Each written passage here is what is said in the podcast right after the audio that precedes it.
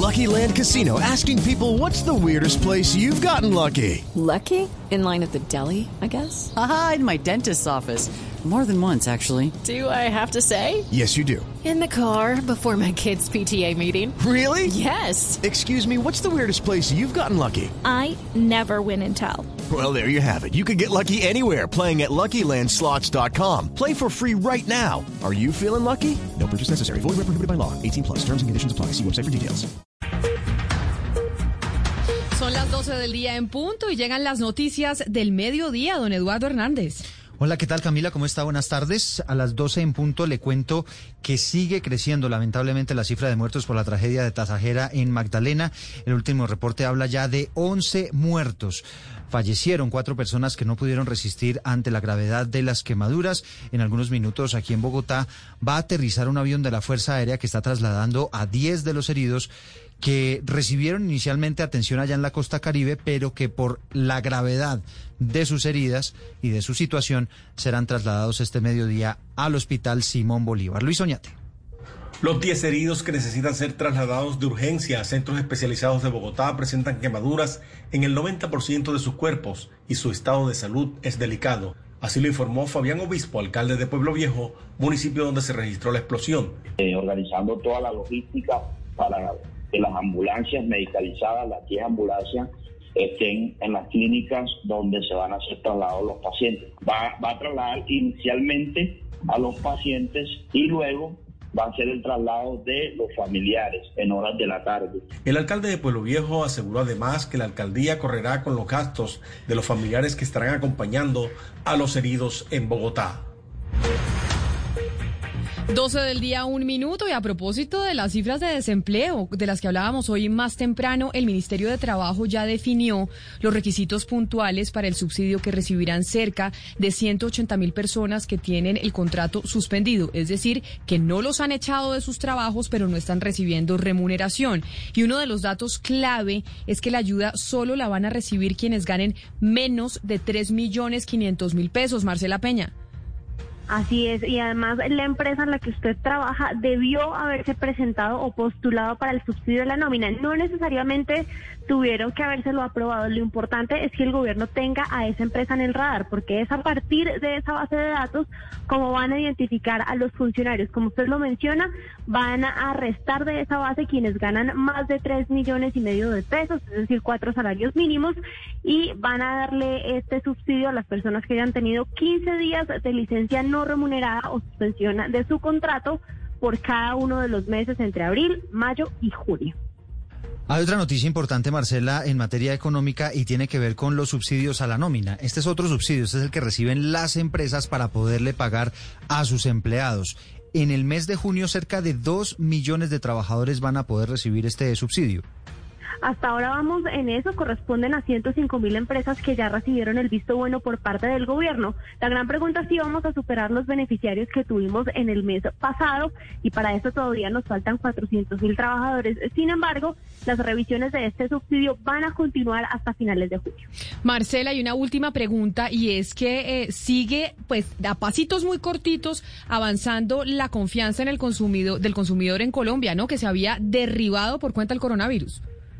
Mejoró otro poquito, uh, como usted lo menciona, Camila, mejoró casi un punto porcentual. De acuerdo con Desarrollo, en junio los colombianos fueron mucho más optimistas sobre cuál va a ser el futuro de nuestra economía para el próximo año.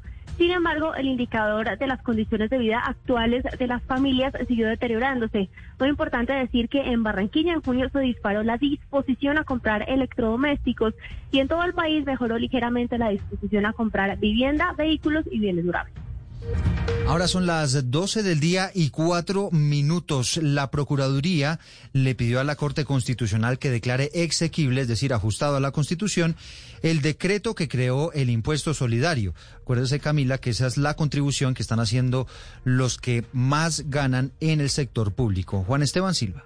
Pues recordemos que el pasado 15 de abril el decreto 568 de 2020 le había dado vida al impuesto solidario. El gobierno con esta norma pretende obtener recursos adicionales para hacerle frente a la pandemia y para ello se le descontaría por lo menos el 15% del salario a los servidores públicos que ganen más de 10 millones de pesos. El decreto, como todos los expedidos en el estado de emergencia, pues será estudiado hoy por la Corte Constitucional. El procurador Fernando Carrillo envió un concepto a la sala plena de la Corte donde pide precisamente eso, que se declare exequible, es decir, ajustado a la Constitución, que no se tumbe este decreto, el 568 de 2020. Lo que dice el procurador en una carta enviada a la Corte es que no resulta irrazonable por cuanto afecta a quienes tienen una mejor fuente de ingresos con miras a beneficiar a los menos favorecidos o con una opción laboral precaria. Esto en medio de la emergencia por el coronavirus. Gracias, Juan Esteban. Son las 12 del día, cinco minutos, y la conferencia episcopal celebró que el gobierno hubiera expedido los protocolos para la reanudación de los actos religiosos y dicen que el gran reto será ahora preparar a los fieles. Kenneth Torres. El secretario de la conferencia episcopal, Monseñor Elke Álvarez, expresó que la Iglesia Católica en el país ajustará los protocolos que venía desarrollando y aseguró que en todas las parroquias. Step into the world of power, loyalty. And luck. I'm gonna make him an offer he can't refuse. With family, cannolis, and spins mean everything. Now, you wanna get mixed up in the family business. Introducing The Godfather at Choppacasino.com. Test your luck in the shadowy world of The Godfather slot. Someday, I will call upon you to do a service for me. Play The Godfather now at Choppacasino.com. Welcome to the family. No purchase necessary. VGW Group. Void where prohibited by law. 18 plus. Terms and conditions apply. El país inicia un proceso de capacitación de los fieles para el cumplimiento de los protocolos de bioseguridad. Pide que se organicen en todas las instituciones y parroquias unos equipos de colaboradores que estén capacitados para poder guiar a las demás personas en estos ingresos, evitando en todo momento las aglomeraciones. Eh, procurando que se conserve siempre la distancia sugerida de dos metros. Asimismo, expresó que la conferencia episcopal alista un documento con el que se entrega recomendaciones a todas las parroquias y fieles del país. 12 del día, 6 minutos. Hay una información de última hora y es que Carlos Camargo, que es el presidente de la Federación Nacional de Departamentos, acaba de confirmar que le dio positiva la prueba por COVID-19. Dice él que el fin de semana tuvo algún malestar y que se realizó la prueba que efectivamente salió positiva. Y dice además que como lo ha hecho desde el sábado, va a continuar en aislamiento, como indican todos los protocolos, y coordinando desde la casa todos los asuntos de la Federación Nacional de Departamentos. Carlos Camargo, además, que está en fuerte carrera a la Defensoría del Pueblo, ¿no? Y que se mm. habla que podría ser, entre otras, el candidato del presidente Iván Duque para llegar a la Defensoría del Pueblo. Acuérdese de Carlos Camargo. Carlos Camargo, en este momento, entre otras cosas, también está ahí trabajando para llegar a, ocupar ese cargo. Por ahora trabajando para superar el, el COVID-19. Son las 12 del día, 7 minutos. Mire lo que está pasando en el norte de Bogotá.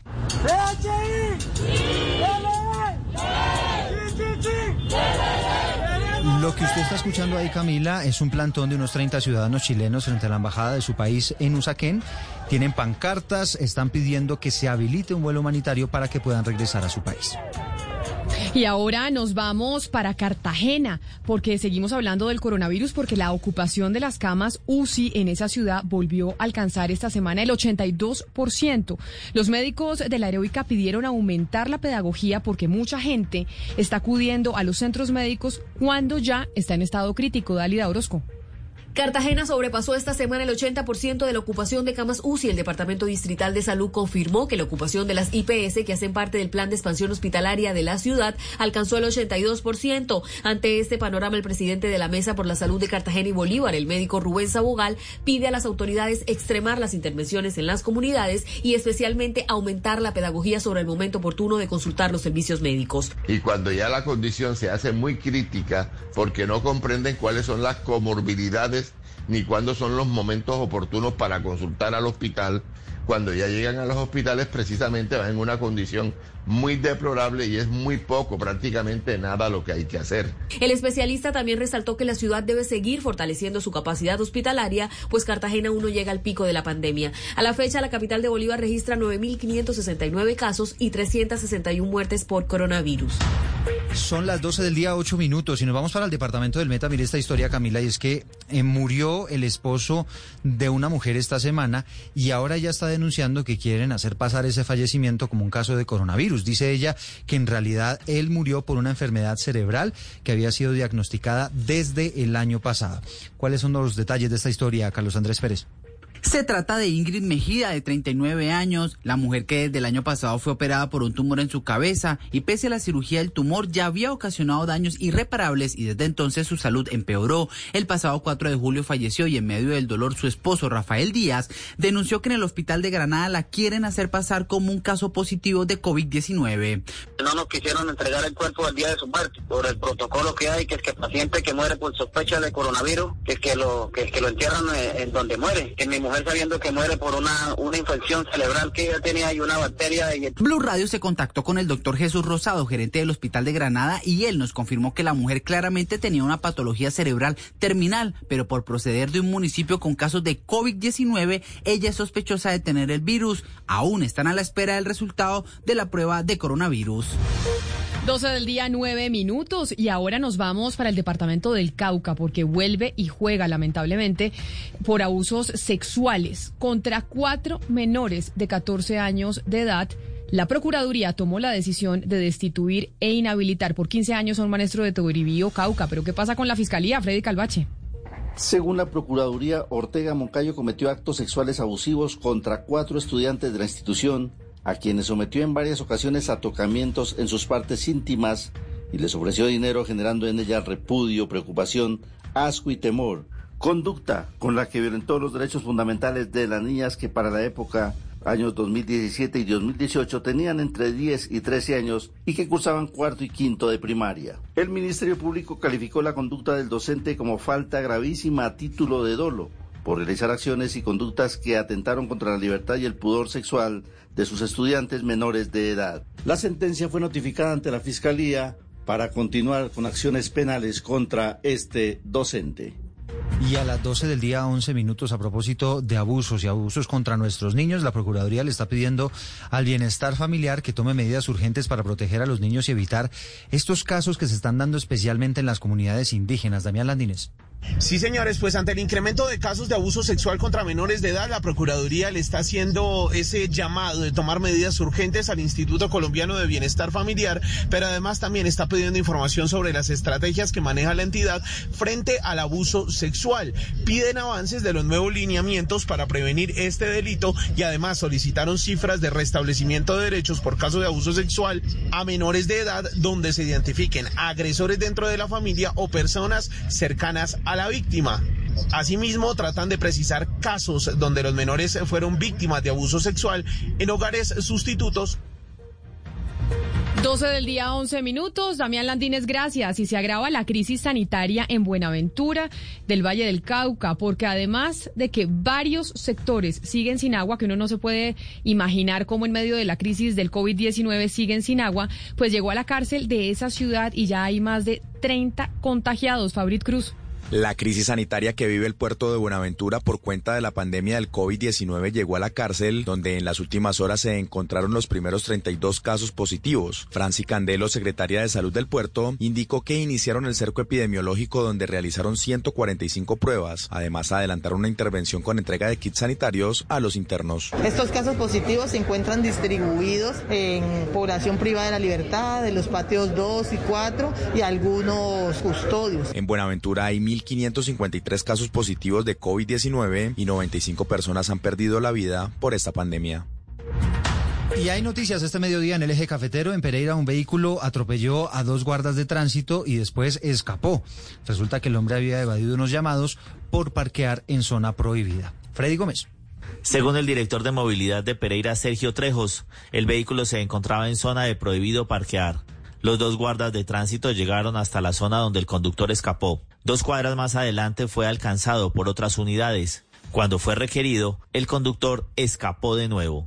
Eh, después de diferentes llamados que se hizo a un vehículo que estaba estacionado sobre el prohibido y sobre una vía principal, el conductor llega aproximadamente a los 20 minutos, se sube al vehículo eh, iniciando la huida. En el momento de huir, pues lesiona a un agente de, de, tránsito de la ciudad de Pereira, el cual le ocasiona debido a este accidente cinco días de incapacidad inicialmente y lesiones en la pierna derecha. Eh, también daña una moto al pasar el vehículo por encima de la motocicleta. El vehículo fue encontrado en un parqueadero abandonado y las autoridades de policía investigan los hechos. La noticia internacional. Y la noticia internacional tiene que ver con eh, la OMS y es que el director de emergencias sanitarias de esa organización, Mike Ryan, subrayó que el positivo por COVID-19 del presidente Jair Bolsonaro muestra que nadie es especial y que al final todos somos eh, vulnerables y además estamos expuestos. La OMS le deseó una recuperación rápida y completa, tomando en cuenta además, Camila, que el primer acto que hizo el presidente Jair Bolsonaro a la hora de enterarse de que era positivo para coronavirus fue hablar con los medios de comunicación pero eso sí, quitándose la mascarilla. La noticia deportiva. La noticia deportiva llega desde Canadá, donde el delantero colombiano del Vancouver Whitecaps, Freddy Montero, confirmó a través de sus redes sociales que no viaja con su equipo a la ciudad de Orlando para empezar la Liga de Fútbol de los Estados Unidos y Canadá, debido a que la situación que ha pasado durante la pandemia junto a su familia no ha sido fácil. Y aduce además que a pesar de amar el fútbol, primero es la salud de él y la de su esposa e hijas. También eh, con respecto a este tema, se han confirmado que por cinco positivos al aterrizar en Orlando, el equipo debutante Nashville tuvo que aplazar su primer juego ante Chicago Fire. Judy was boring. Hello. Then Judy discovered chumbacasino.com. It's my little escape. Now Judy's the life of the party. Oh, baby, Mama's bringing home the bacon. Whoa. Take it easy, Judy. The Chumba life is for everybody. So go to ChumbaCasino.com and play over 100 casino style games. Join today and play for free for your chance to redeem some serious prizes. ChumbaCasino.com. No purchase necessary. Void where prohibited by law. 18 plus terms and conditions apply. See website for details.